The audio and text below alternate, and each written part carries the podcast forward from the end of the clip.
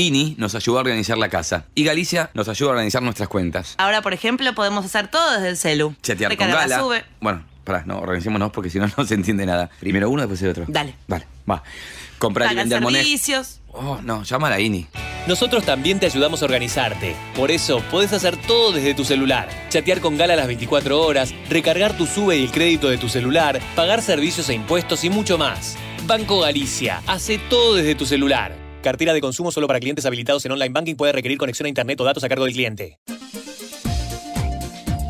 Parque Eólico Arauco. ¿Sabías que un generador de 2.1 megawatts genera suficiente energía para abastecer 2.800.000 hogares por año y el equivalente necesario para regar 2.900 hectáreas de olivos anualmente? Significa no emitir 3.700 toneladas de dióxido de carbono al año. Asimismo, con su potencia de 50 megawatts, permite un ahorro anual de combustible de más de 12 millones de dólares. Parque Eólico Arauco. Presente y futuro.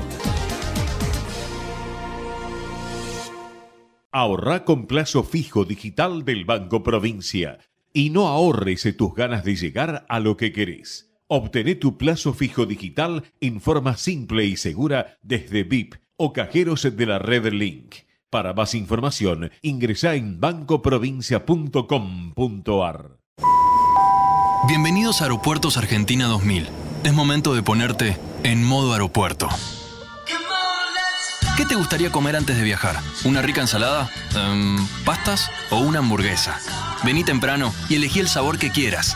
Aeropuertos Argentina 2000, el lugar donde tus emociones toman vuelo. ¿Sabías que en la ciudad, con la historia clínica electrónica, los médicos de todos los centros de salud cuentan con tus estudios clínicos para que puedas atenderte mejor y más rápido? Para saber más, chatea con la ciudad en WhatsApp. 11 50 500 147. Vamos, Buenos Aires. MEOP, ART Mutual. La primera ART de los trabajadores con el respaldo de petroleros privados. 0800-333-2782. MEOP, ART Mutual. Comprometidos con la prevención y la calidad de vida de los trabajadores. En Edenor valoramos la energía, por eso invertimos 17 mil millones de pesos en los últimos dos años y redujimos 25% los cortes. Con más obras en tu barrio, seguimos mejorando la calidad de servicio. Tu energía avanza. Edenor. En Pan American Energy sabemos que trabajar para generar energía no es fácil. Por eso invertimos, nos preparamos y planificamos. Porque hacer las cosas bien es la mejor manera de hacerlas. Más confortable sensación. Simmons Beauty Rest, para vivir más despiertos. Entrevistas con los protagonistas de la política, la cultura, el espectáculo, la música y el deporte. Un diálogo abierto para pensar desde una óptica diferente. Voces y memoria. Los martes de 20 a 21 con la conducción de Hernán Dobri.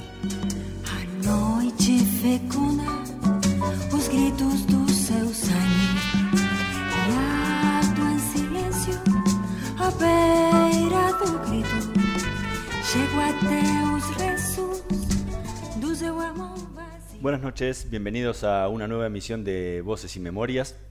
En el programa de hoy nos acompaña una cantante, pintora y profesora de canto. Formó parte de las bandas Por su Hijieco y Los Desconocidos de Siempre. Desde fines de la década del 70 lleva adelante su carrera solista como cantante. Entre sus temas más famosos se encuentran Entra, Sean Bienvenida a Casa, Fanny da Bola, Haciendo el Amor en la Cocina. Formó parte del elenco de la película Nazareno Cruz y el Lobo. En 2006 hizo una participación especial en televisión en El Refugio, donde interpretaba a una excéntrica anfitriona de un bar de músicos. Este año publicó su autobiografía Asesínenme, Rock y Feminismo en los años 70.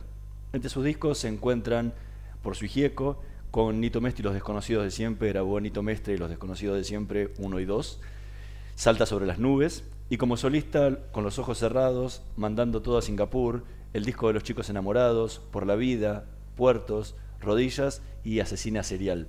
Hoy nos acompaña en Voces y Memorias María Rosa Llorio. Muchísimas gracias por estar con nosotros. Un gustazo estar acá, Hernán, con vos.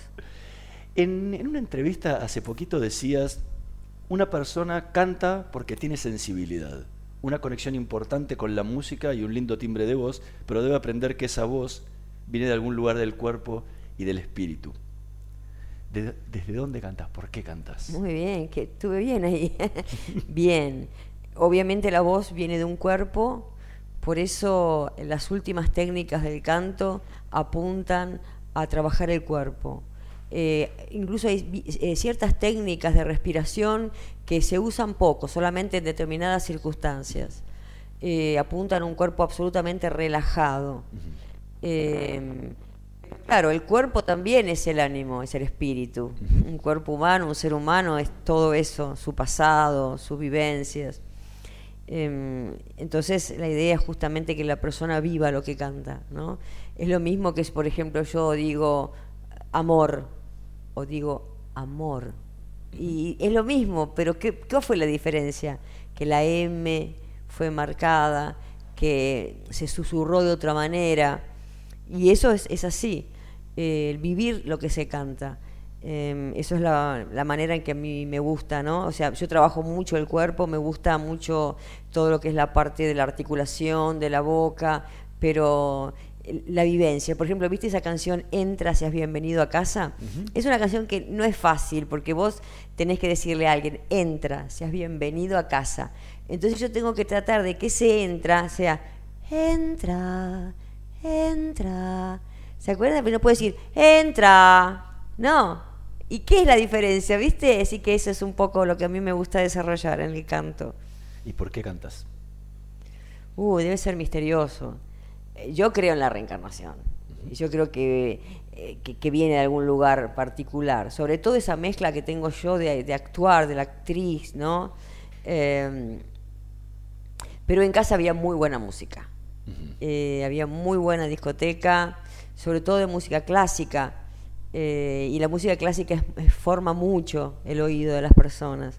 No forma el ritmo, el ritmo tuve que aprenderlo después, porque justamente lo que tiene la música clásica es que es arrítmica. Entonces, este, no, eso vino después. Pero esa formación, y después hubo algunas cantantes, por ejemplo, a mí me gustaba mucho Marilena Walsh, me gustaba mucho Edith Piaf, me gustaba Virginia Luque, me gustaba mucho. Ahora cuando me enteré que es la mamá de Bimbo, casi me, o sea, me muero, porque también la sigo a Bimbo, a la señorita Bimbo. Eh, y es muy lindo cantar. Eh, hay, hay una cuestión, es como que sale un aliento sensible por la boca. ¿no?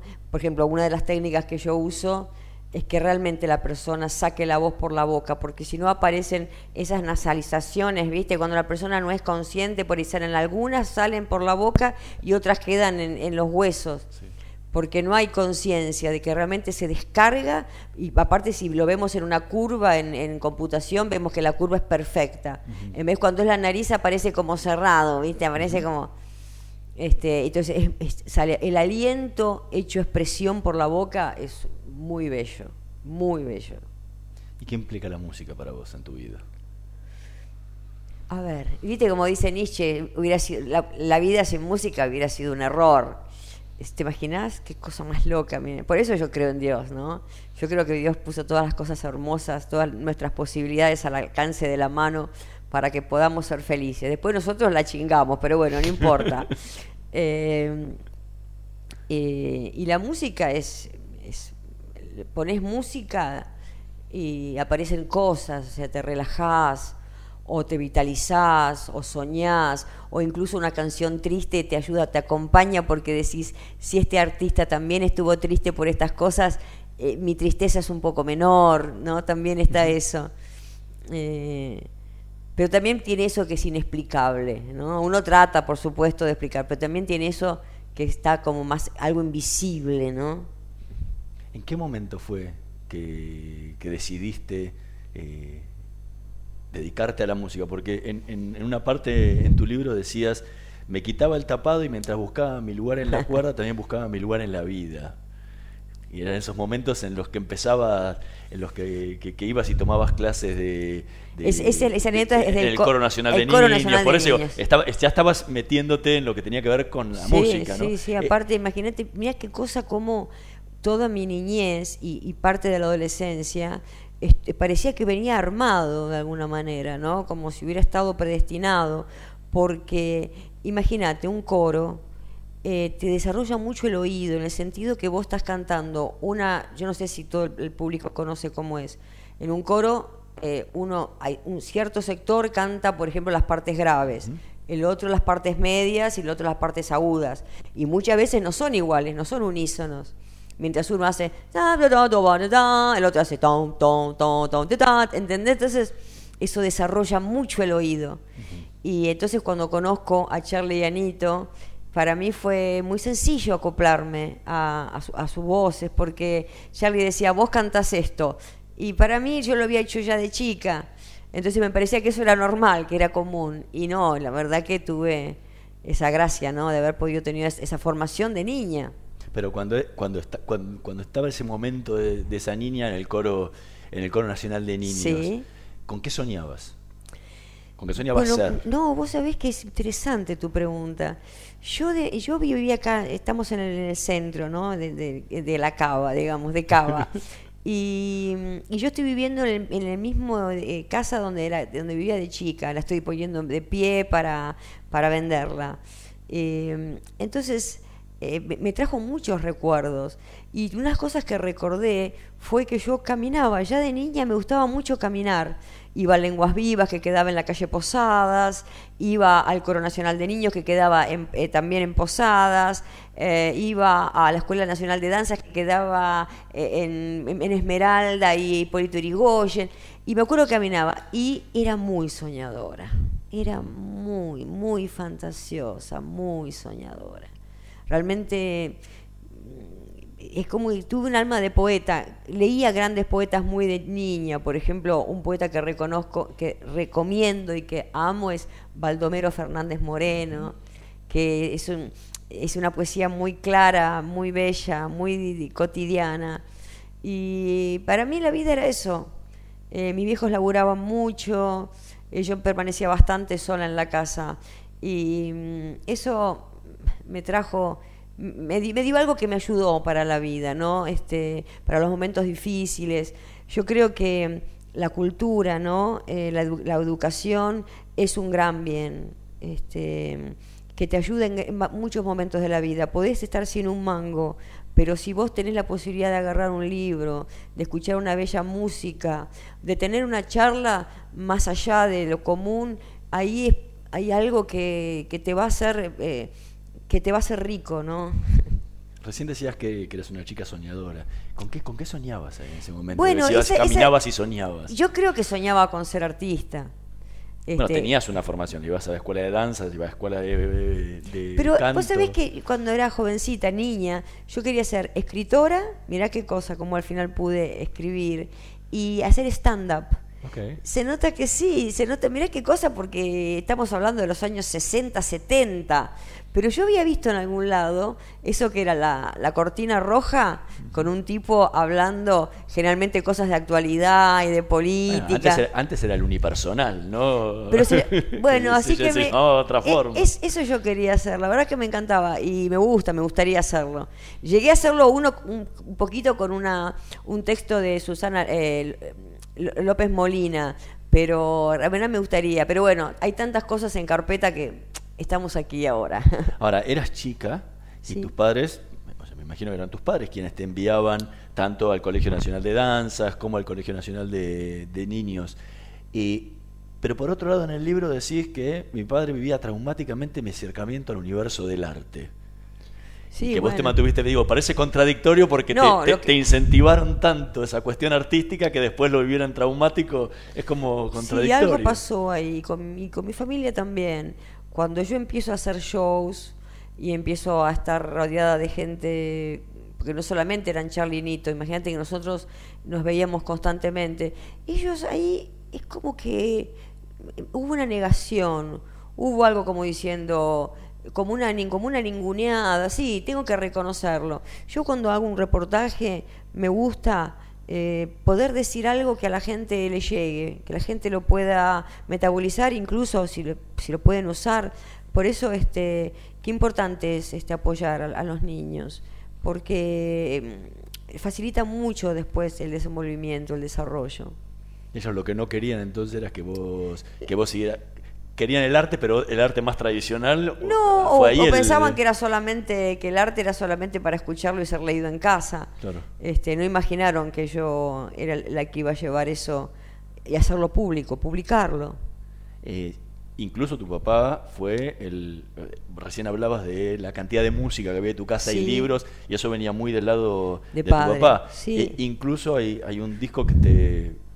Decía, marcó un antes y un después, que fue el primer disco de Almendra que lo compró tu, tu papá. O sea que también tenía un acercamiento a la música. Sí, sí, sí, más ahí nueva, había una El contradicción. rock que se- ¿Qué te pasó cuando escuchaste ese primer disco de Almendra? Y era algo completamente nuevo, imagínate. Este, en ese disco estaban Muchachos Ojos de Papel, Pregaria para un Niño Dormido, eh, Figuración, que es un tema que canto hoy, que me encanta. Eh, entonces era una poesía interesante, urbana, nuestra, en la que uno se podía identificar. No era como los Beatles por ahí, ¿no? O como Peter Paul Mary que yo escuchaba, o Bob Dylan, sino que era algo que era muy, muy de nuestro y con una música muy bonita, muy bien cantada. Así que, claro, fue una gran revelación. Fue, sí, fue uno de los discos. Ese, por ejemplo, también otro disco que, que conozco, que reconozco que amé fue el de la fusa de Vinicius de Moraes, por ejemplo. Con María Creusa. Sí, y Toquiño. Sí. Este, eso fue también un gran disco. Otro disco fue eh, el de Amelita Baltar cantando Balada para un Loco.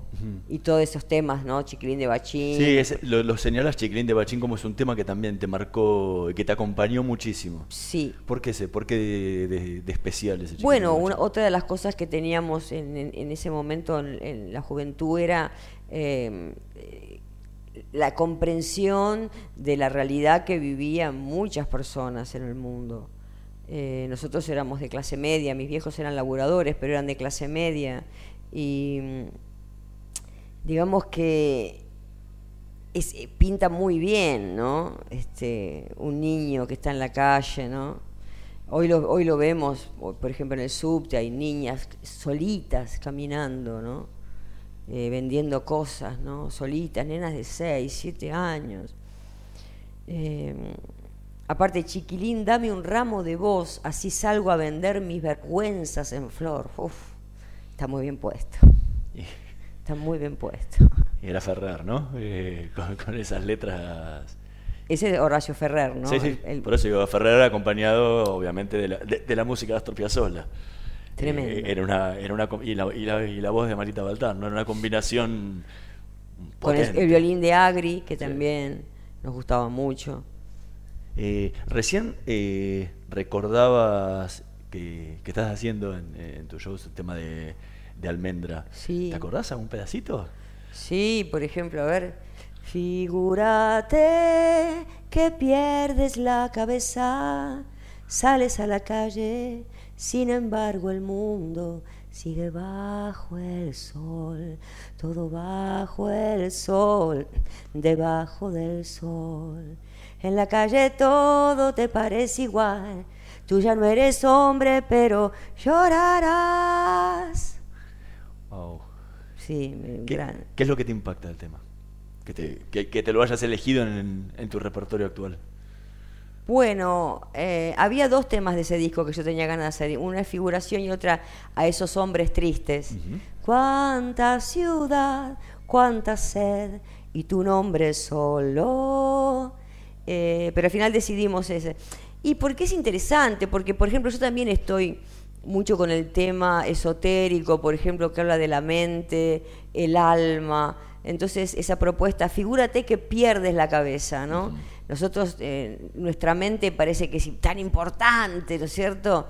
Y sin embargo es una parte muy chiquita de nuestro todo. Entonces me gustó eso. Figur Imagínate que perdés la cabeza. En- recién hablabas de que tenés una beta muy esotérica. En la década del 90 te fuiste a vivir una comunidad en eh, cerca de Minas Gerais, en el estado de Minas Gerais, en Brasil. señor. ¿Qué, qué cambió ahí? ¿Por qué, ¿Por qué esa decisión y qué cambió en tu vida? No, lo que pasa es que yo conocí a Trigueriño. O sea, a mí me- yo yo no tengo muchas cosas buenas, pero tengo un par de cosas que a mí la verdad que son piu, piu, piola. Una fue una es que por ejemplo, si alguien me dice, "Mira qué piola esto", yo lo voy a mirar. Yo voy a ir a, mi- a mirar eso. Y me habían hablado de este hombre tigriño. ¿Oíste hablar? No. Bueno, y, y fui a una conferencia acá en Buenos Aires, Montevideo y Córdoba, el, el Teatro de del Buen Aire. Ya fue raro de entrada, porque yo había llevado un- el diario Página 12, ¿viste? Y me acuerdo que lo leí desde la primera letra hasta la última. Yo creo que ahí había una energía que estaba trabajando, porque vos no te lees un diario todo. O sea, vos te lees un poquito. Sí, las yo. notas que te interesan. Ahí hubo una energía que ya estaba trabajando. Y, mm, eh, y después, bueno, el sistema que tienen de trabajo, el trabajo con la naturaleza, con los reinos, ¿no? ¿Cómo se llaman? Los reinos vegetal, animal, mineral. eh, eh, eh, las charlas de Trigueriños eran... se fue en enero de este año, hace poco. Este, las charlas, las conferencias de él eran pura magia, era una cosa que vos decís, wow, y te va transformando, te va transformando. Eh, poco a poco, cuando no te querés dar cuenta, eh, ves que tenés una base que no era, que no era la misma que tenías. Porque también pensemos que eh, si bien tuve la suerte de tener una educación bastante rica, en los años 60 y 70 estábamos en una bisagra cultural. Entonces, eh, para una niña, eh, la educación era bastante densa, negativa, ¿no? Yo iba a un colegio solo de mujeres. eh, por ejemplo, una vez me vieron que iba al cine, porque mi hermano me llevaba bastante al cine, al cine Cosmos, a ver películas rusas, checoslovacas, y ya estaban horrorizados, por ejemplo, o eh, siempre estaba esa cultura jorobada, ¿viste? Sí, fue, una época fue una época de mucho movimiento cultural, pero a la vez también de, de mucha represión cultural, ¿no? Claro, entonces eso me dejó una cierta inestabilidad. Cuando entré en la adolescencia y saliendo de la adolescencia, yo la verdad que a mí me costó insertarme en el mundo. Eh, no me gustaba, por supuesto, por, por supuesto, gracias a Dios no me gustaba, pero eso hacía que, que bueno, que tuviera cierta inestabilidad, inestabilidad. En el libro está muy claramente. Entonces, eh, eh, este trabajo que hice con ellos me dio mucha base, me dio la base que yo no tenía. Eh, y poco a poco pude ir, como dice, como empieza el libro, me fui poniendo de pie. Y, y, y que cambió cuando volviste a Buenos Aires. Igual, eh, eh, digamos, yo nunca, o sea, nu- nunca estuve más de dos, tres meses, no es que yo vivía años ahí, iba y volvía, sí, hac- hacía ritmos, como se dice. Este, como que, la pregunta era... No, no, como ¿qué, cambió después de Y que, la- la esta- de que eh, saliste eh, ahí? eh, lo vas notando, vas notando que tenés otra est- estabilidad, que podés ser más observadora de tus propios sentimientos, de tus propios actos, que, que te volvés más, más compasivo con el otro, que, que te gusta hacer trabajo comunitario y voluntariado, por ejemplo, eh, que empezás a tener ciertas cosas medio medio fenómenos que vos decís, "Y acá, qué, raro esto que pasó acá, como algo inusitado, ¿viste? Y eso, bueno, hizo, hay, hay, eh, como que es un, te da un fruto. Un día tuve un sueño. Los sueños cuando son eh, un poquito que salen de la personalidad, que van un poquito más arriba, generalmente son una sola imagen, no son una historia.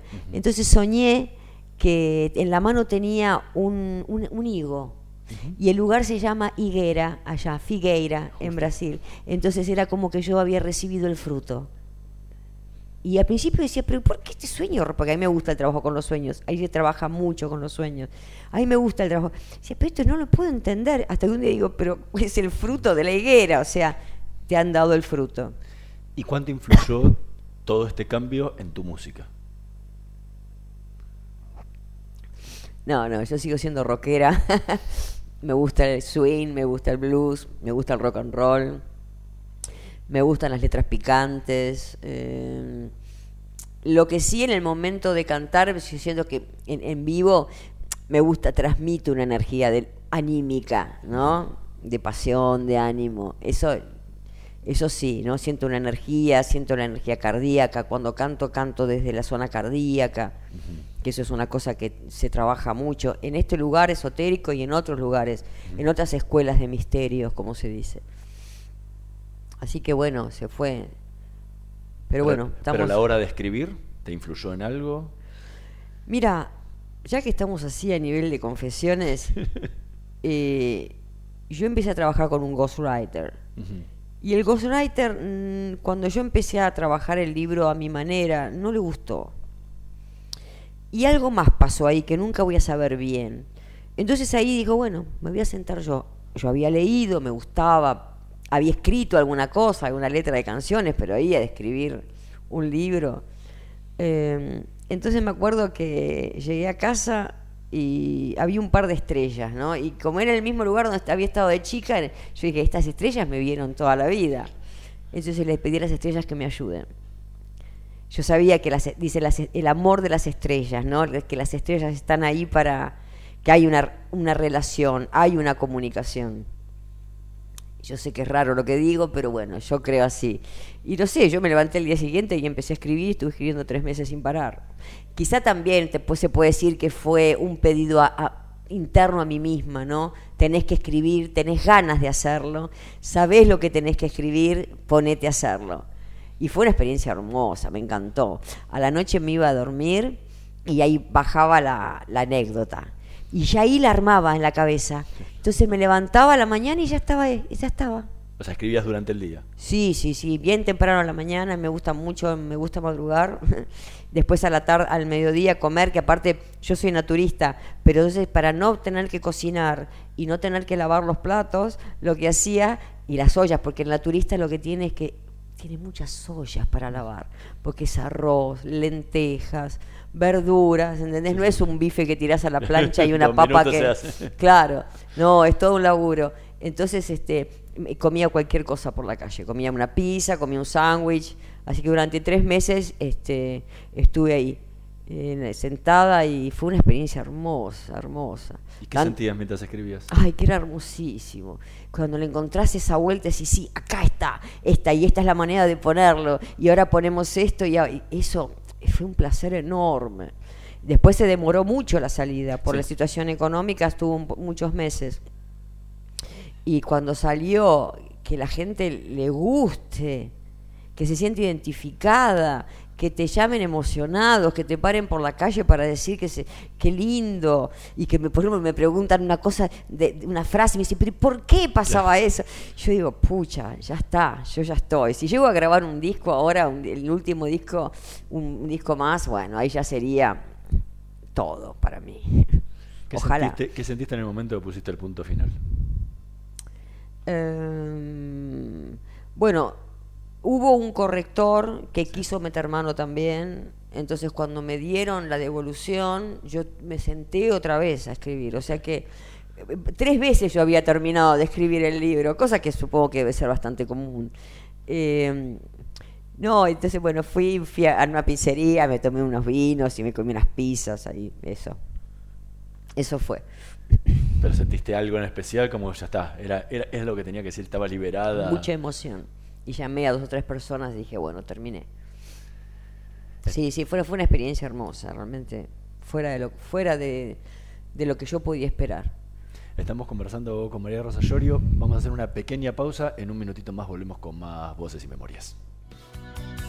Vamos la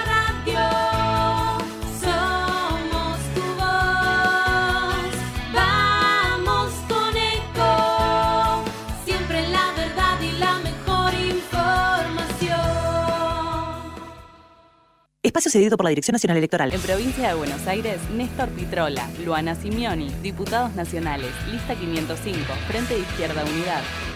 Descarga gratis de tu celular la aplicación Ecomedios. Podés escucharnos en vivo, informarte con las últimas noticias y entrevistas en audio y video. Búscala y bajate la aplicación Ecomedios. Espacio cedido por la Dirección Nacional Electoral. Vamos a poner la Argentina de pie. Sergio Massa, Luana Volnovich, candidatos a diputados nacionales por la provincia de Buenos Aires. Frente de todos, lista 503. Podés vernos en vivo en ecomedios.com.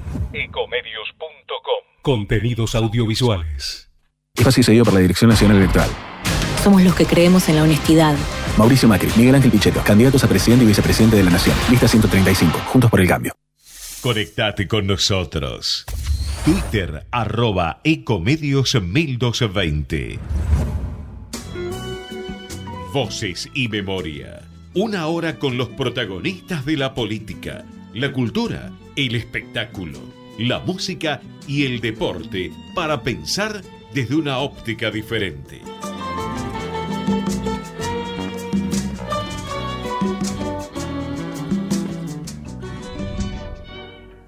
Seguimos con más voces y memorias. Hoy nos acompaña María Rosa Llorio.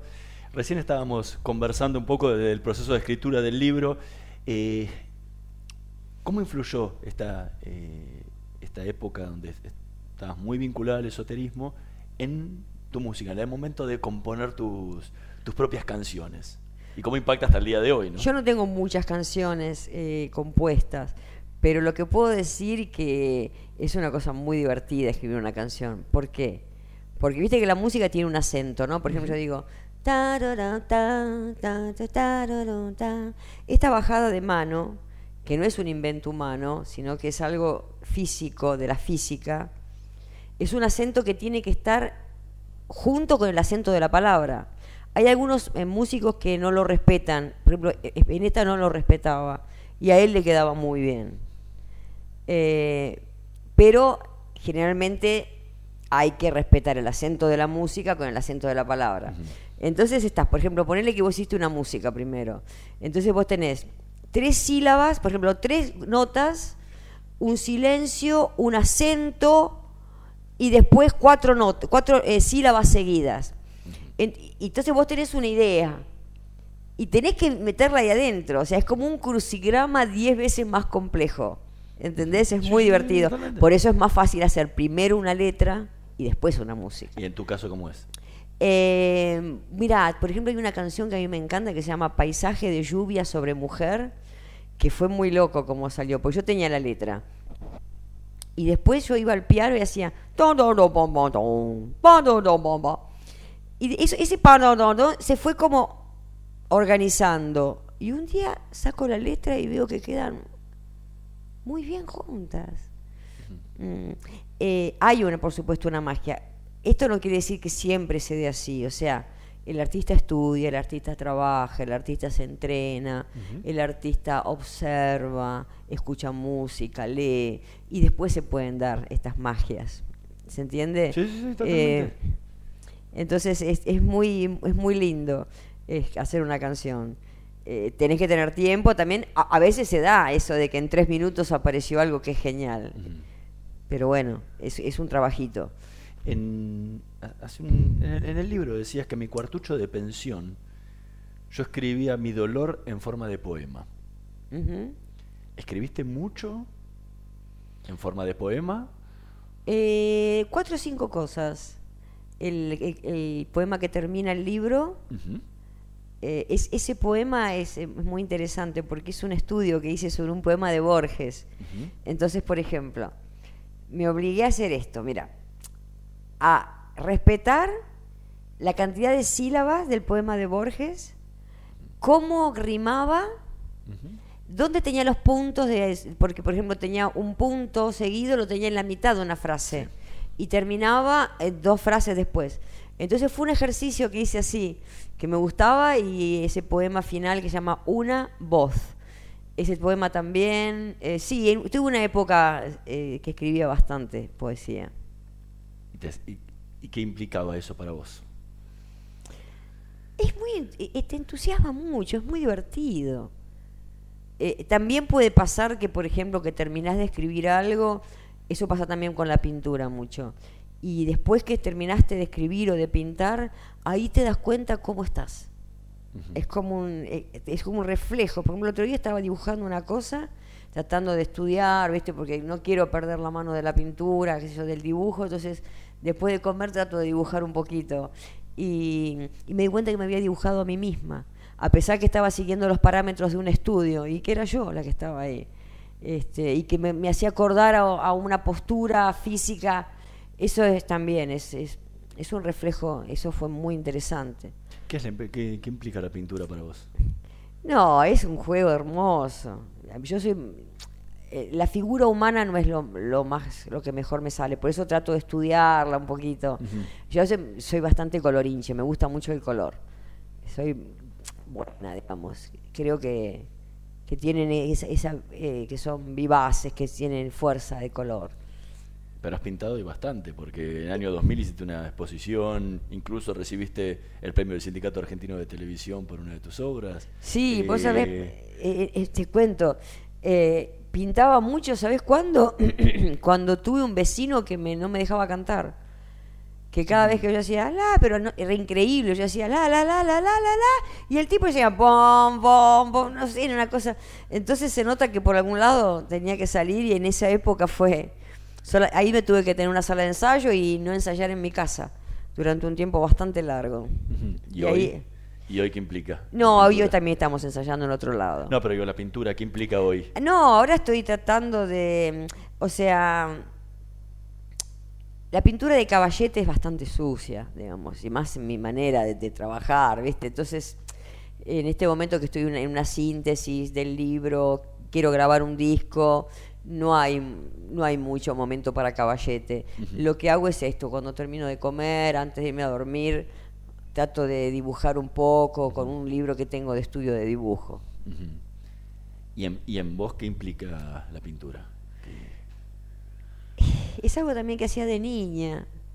Eh, ahora que estoy estudiando, me- a veces digo, "Ay, ¿qué estás haciendo? Tenés que dibujar una cara, por ejemplo. Es dificilísimo dibujar, porque siempre a mí me salen como caricaturas, ¿sí? Como cómicas. Entonces tratar de que una cara realmente sea una cara, de que un ojo sea un ojo, de que una boca sea una boca. Entonces digo, ay, ¿para qué te metiste en eso? Pero cuando terminás, y eso que me pasa, que yo veo reflejado, decís, pucha, qué lindo. Pero a veces hay momentos difíciles en el arte. Por ejemplo, cuando tenés que, por ejemplo, en el canto, hay canciones, por ejemplo, que son todas agudas y tenés que estar trabajándola y, y respirando para que quede siempre bien afinada, ¿viste? Y, es- grabarte bastante para ver cómo estuvo el timbre. O sea, hay partes que de- del arte que también son de laburo y medio decís, "Uf, qué plomo, ¿viste? Y otra vez, y sobre todo las grabaciones. Lo que pasa que des- en el momento que, por ejemplo, ya tenés todo ensayado y lo expresás, es muy linda la sensación. El momento es muy hermoso. ¿Y qué diferencia hay entre los procesos tuyos a la hora de pintar y a la hora de la música? Y pintar, yo agarro y puedo estar en, en camisón, con pantuflas, digamos, o en malla. Bueno, cantando también. Sí, pero eh, generalmente ya es otro proceso. Este, tenés que buscar la ropa que va, que va a funcionar con respecto a la música que vas a hacer. Eh, e- eso sobre todo, ¿no? Tenés que prepararte. La ropa es importante, tanto en- como de una actriz como de un cantante. Eh, a- yo eso me costó eh, aprenderlo. Siempre yo era muy sencilla, viste que lo pongo también en el libro. Pero no, no, la ropa realmente es, es como un marco que da, que te da, incluso te da una, una cuestión corporal. Es, es importante. ¿Y al momento creativo, en qué se diferencian los dos?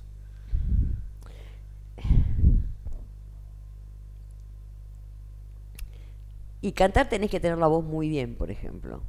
Tenés que tener, yo por ejemplo, como canto de la manera que a mí me gusta cantar,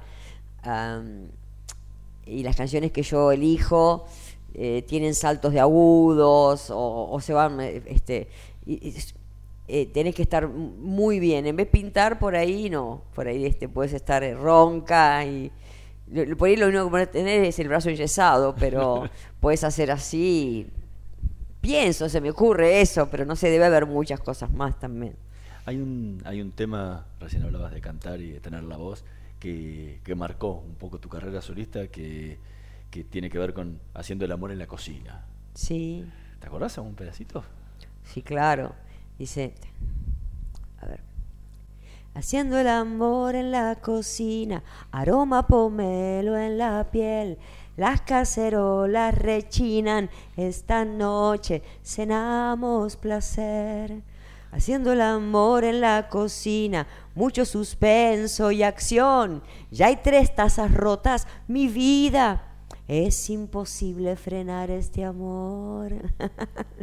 Ese, por ejemplo, me acuerdo que era divertido hacerlo, porque era buscar ideas y cuando encontrás la palabra es tan lindo. ¿Y cómo fue el proceso de esa canción? ¿Te acordás?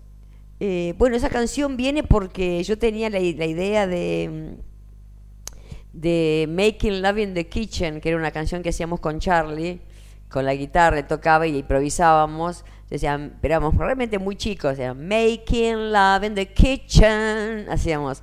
Entonces después a mí, en un momento feliz, habían pasado muchos años, un momento muy feliz de mi vida, mi hijo era chiquito, entonces, este, haciendo el amor en la cocina, mm, no, no tiene nada procá, sino que es- se nota que hay alegría, que hay algo familiar lindo, que es una mujer que está ahí preparando algo con amor para su familia. Incluso me lo marcaron así, no hay nada eh, que vos digas, uh, qué barbaridad, al contrario. A pesar que estuvo prohibida la canción.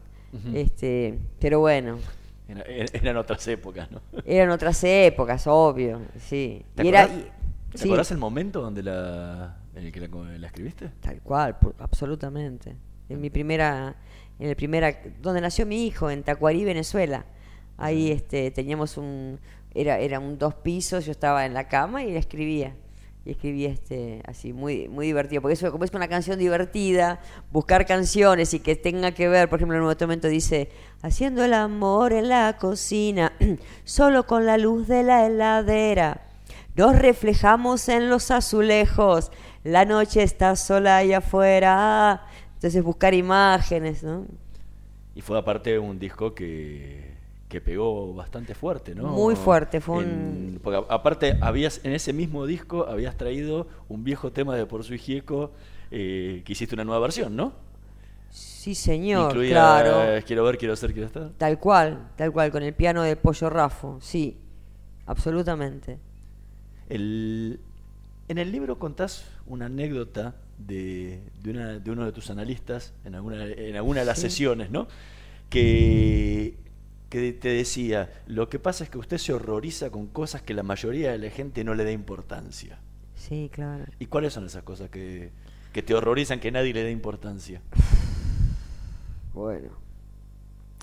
Hoy la gente está pidiendo de comer en la calle con hambre. O sea, se nota que. Porque antes por ahí también era hambre, pero no el hambre de hoy. O sea, hoy es hambre, hambre. Eh, me horroriza el. Bueno.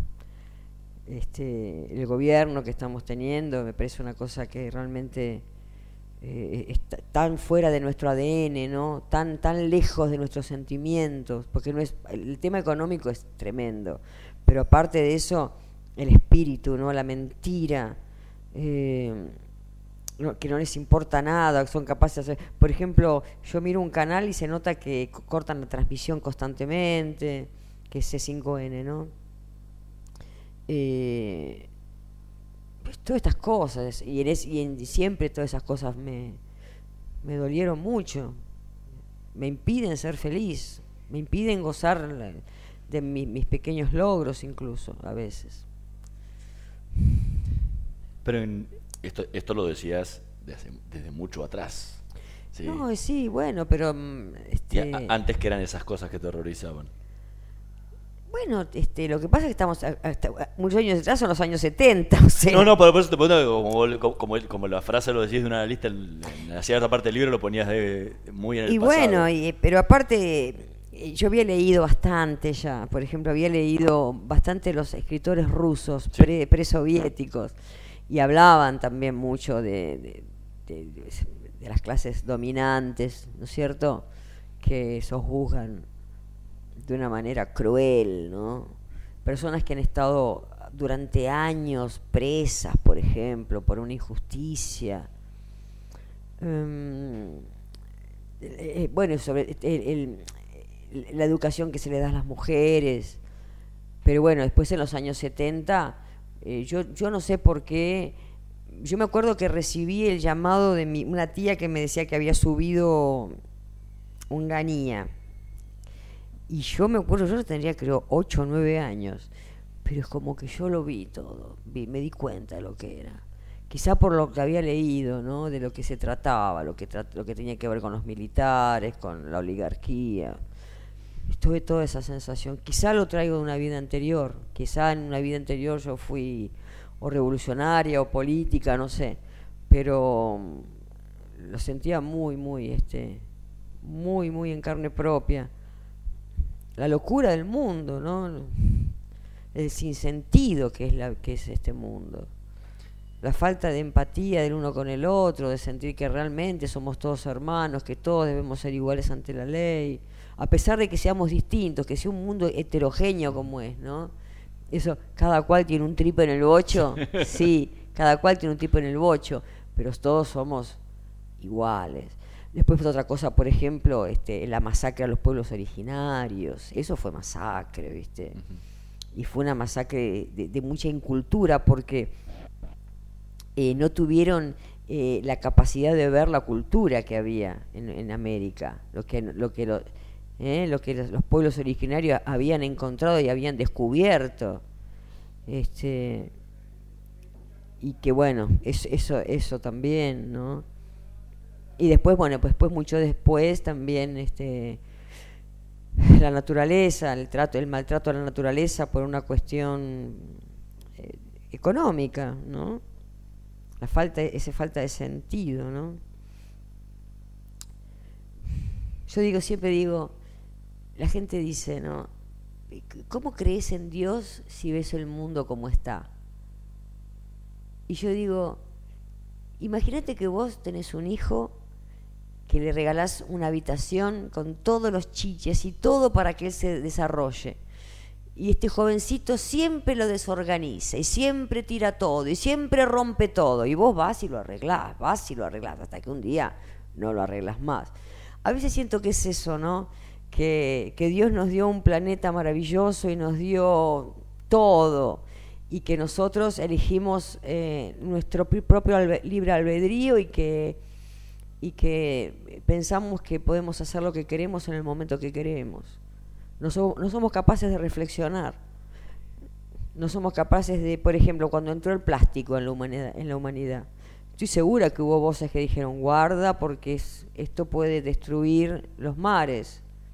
Por ejemplo, se sabe que el Océano Pacífico está prácticamente inerte, muerto.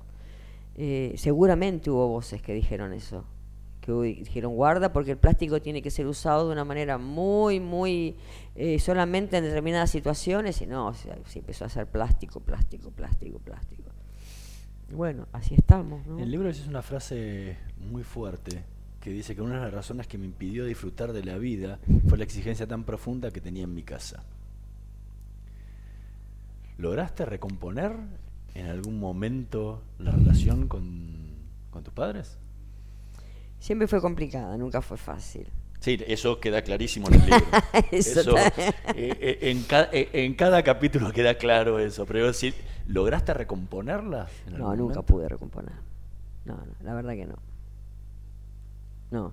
Pero, eh, pero pasaron cosas que, bueno, que no vienen a cuento, que hacían imposible que, sobre todo mi madre, que fue la que más este, estuvo presente en mi vida, porque, bueno, papá murió cuando yo tenía, no sé, 20 años. Em, hubo cosas que, que, que- que seguían este, contaminando el vínculo. La verdad que sí. Y en el caso de tu papá hablas poco de él en el libro. ¿De papá? Sí. No, bueno, cuento todo lo que me dio como Sí, artista. en, en- en- en esa parte sí. Y después pero cuento- con- contás poco, poco lo, lo contás, o sea, si bien fue más traumática y más larga la relación con tu mamá, pero contás poco. ¿Qué, qué, qué significó para vos más allá de la parte cultural, musical, no? Bueno, estás entrando en temas muy personales. Bueno, el libro es muy personal. Bueno, pero yo una cosa que digo cuando me espolean así en vivo, ¿no? Yo les digo, este, eh, eh, por favor, eh, un libro están, eh, vos estás en tu habitación, en un momento íntimo, leyendo, ¿sí? Eh, es- eh, hay una metáfora, hay, hay un trabajo realizado. En vez, por ejemplo, me preguntan, ah, ¿y vos cuántos abortos te hiciste? ¿Me entendés? O sea, Ah, eso yo, eh, eso ¿se es entiende? otro- eso es otro tema. Bueno, ¿entendés? O sea, eso pasa también. Por eso preferiría que. que- que- por eso puse lo que puse. E- Esas cosas me gustaría que la gente, si tiene interés, que vaya y que lo lea. Porque yo no te puedo decir exactamente que. Ya, me pa- fui un, día salí con mi mamá y resulta que no, no, no, no tendría sentido. Me parece que lo que pude hacer ahí es una, un- pude metabolizar, ¿no? Y, y es, ahí estuvo, creo que el trabajo. por favor. No, no, no, está bien, no, yo te lo, te- te lo preguntaba en qué, en qué más te había marcado en tu carrera y en tu vida tu papá más allá de la parte musical, ¿no? Que esa, No, la- no, esa queda bien clara. Fue eso, la verdad que fue eso lo que él pudo hacer, ¿sí? Porque eh, por, eh, por muchos motivos que no vienen al caso. ¿viste? Como eso es algo son tan personales, incluso pierden interés, yo creo que ahí lo pongo de una manera en que le pueda servir, que pueda la gente sentirse reflejado. Después las pequeñas anécdotas, Sí. El, contabas en el, en el libro también, decía, en, en- en el libro también decías, nunca tuve una verdadera dimensión de lo que estaba pasando en la época de Por su Hijieco, que no logré entender lo que ocurría a mi alrededor, era de algún modo una parte de la historia de la música de este país. Digo, ¿En qué momento te cayó la ficha de decir, eh, eh, mirá dónde estuve, mirá lo que hice? Bueno, vos pensás que era una época en que no, este- no existían las redes. Entonces uno estaba medio en el mundo de uno. Eh, de las de los momentos fuertes fue cuando cenaron dos Luna Park. Eso fue, eso fue ahí de un momento donde decimos, uh, ¿qué pasó acá? Pero ahora, por ejemplo, vos sacás una canción y en- a los 10 minutos lo- todo el planeta lo puede escuchar. Eh, por eso para mí las redes, te digo sinceramente, para mí fueron importantes porque en la manera en que empecé a aparecer en las redes, empiezo a recibir el amor de tanta gente que había amado lo que yo había hecho y lo que yo hacía. Eso fue muy lindo para mí, eh, que la gente me contara cómo había vivido las canciones, eh, lo, lo que le había pasado con esas canciones. Eso, este, eso realmente para mí fue, fue un punto a favor. En otra, otra cosa que, que contaste en el libro que, me, que fue, por lo menos para mí, yo lo, yo lo desconocía, era que había formado parte del elenco de Nazareno Cruz y el Lobo. Sí, claro. Eh, Este- En algún momento, y, y también hiciste algo de televisión, ¿en algún momento pensaste, en- te, te hubiera gustado Me ser encanta, actriz? Me encanta, me encanta ser actriz, me encanta. Eh, yo estudié de jovencita con un profesor que se llamaba Néstor Raimondi. Después hay cuento que integré el elenco de Marat Sade. Eh, hice es- ese programita de, de televisión que fue hermoso. Eh, sí, me hubiera encantado, me hubiera encantado ser actriz. Pero, pero por suerte lo puedo poner en el canto. Yo cuando canto interpreto mucho. Eh, es- ese- esa idea que yo te cuento que yo vivencio, como que cuando te digo, por ejemplo, a ver, a ver qué, qué otra frase, por ejemplo. Bueno, cualquier frase, este, la, vivo y bueno, ahí me, me saco el gusto de, la actuación, ¿no? Pero sí, es, es algo y, que hoy ya, ya no- eso sí que realmente, yo creo que puedo hacer stand-up, puedo seguir pintando, puedo seguir escribiendo y puedo seguir cantando, pero actriz tendría que ya tendría que esforzarme en entrar en otro mundo. Tengo ganas de estudiar este improvisación con Mosquito Sancineto, que, mm, que ya lo hice con él y para estar entrenada, ¿no? Eh, para seguir estando entrenada. Eso, eso me gustaría. ¿Y por qué no, lo- no le diste la posibilidad a esa, a esa No. actriz que llevabas adentro? Mi, mi vida no fue fácil, digamos. Este, yo tuve un hijo muy chica, eh, crié a mi hijo un poco a la vieja usanza, la madre la que se encargaba de todo. Hubo épocas de económicas complicadas. eh, digamos, eh, tuve que eh, manejarme sola porque no, tenía mucha contención familiar. Si bien ellos me ayudaron al principio con mi hijo, tengo que reconocer que en las giras yo podía dejarlo, pero siempre era complicado, ¿viste? Entonces eh, no, tuve ese alivio interior para poder dedicarme a todas mis artes. Por eso hoy, que sí, que estoy en otro momento, que, que pude, como digo ahí, ponerme de pie, ¿viste? Y juntar todos esos pedazos que habían quedado desparrados por todas partes y que, y que económicamente tengo ahora una salida un poquito que me deja, que me deja un poquito tranquila para poder eh, dedicarme, ¿viste? Porque, por ejemplo, los tres meses de que escribir no canté, ni di clases de canto, Claro. ni vendí un cuadro. Eh, después ahora, por ejemplo, me estoy dedicando casi de lleno a, a- hacer las notas, porque Claro. hacer las notas... Sí, sí, sí, hay que poner Hace- mucho, sí, eh, hace un cuerpo. mes que, estoy, que no paro de hacer notas, ¿viste? Y te digo que eh, tiene su... que es bravo. Ahora tuve el placer de que sean cerca de mi casa y que, bueno, pero a veces este, Sí, sí, sí, hay que recorrer media ciudad, ¿no? hay que recorrer media ciudad, tenés que ir muy producida, tenés que estar muy atenta porque este este reportaje, por ejemplo, es hermoso, es muy ameno, pero hay algunos reportajes donde los periodistas eh, tratan de, de poner el dedo en la llaga y tenés que tratar de zafar, ¿viste? Y quedás un poco agotado. Así que yo llego a Bloom y duermo. Para mí, mi spa es dormir. Este, así que bueno, suerte que por lo menos siempre igual fui muy sencilla económicamente, no tengo grandes eh, expectativas, digamos. Eh, siempre fui gasolera, soy naturista, compro mi comida en un, en un mercado orgánico, que es como un pool de un tipo que es un japonés que trae todas las verduras y nosotros vamos y compramos. Eh, es el único tofu, que es el único queso de soja que se puede comprar, porque tiene semillas naturales eh, auténticas, eh, todo es orgánico, eh, creo que tengo 65 años y realmente estoy muy bien físicamente, me siento muy bien. eh, así que bueno, eh, ahora quiero recuperar este, todas esas partes. Y ahora, hace poquito me conecté con Mosquito Sancineto y es posible que cuando termine este periodo y pueda grabar el disco quizá en el verano, aunque en el verano tengo ganas de, de retomar la lectura. Ok. Sí, vamos a ver, vamos a ver. No, no, no me adelanto, yo vivo en el momento a momento, el día a día. Y el broche de oro será el, será el disco. Uh, eso ya sería muy hermoso. Muy hermoso, poder grabar un disco en una compañía como yo estaba acostumbrada antes, ¿no? Porque puedo hacerlo independiente, sí, pero eso ya es un laburo, ¿viste? Que es, es, es fuerte, ¿viste? En vez, este, con una compañía que vos sabés que vas al estudio, que está todo organizado de antemano. La verdad que me gustaría y hay una propuesta seria. Gracias al libro, ¿eh? Así que mira qué importante este libro para mí. Y, y al haber hecho tantas notas, porque la verdad que la gente se quedaba contenta con las notas, así que me volvían a llamar y un llamado al otro. Una vez me llamaban para la radio, después querían que vaya a la televisión.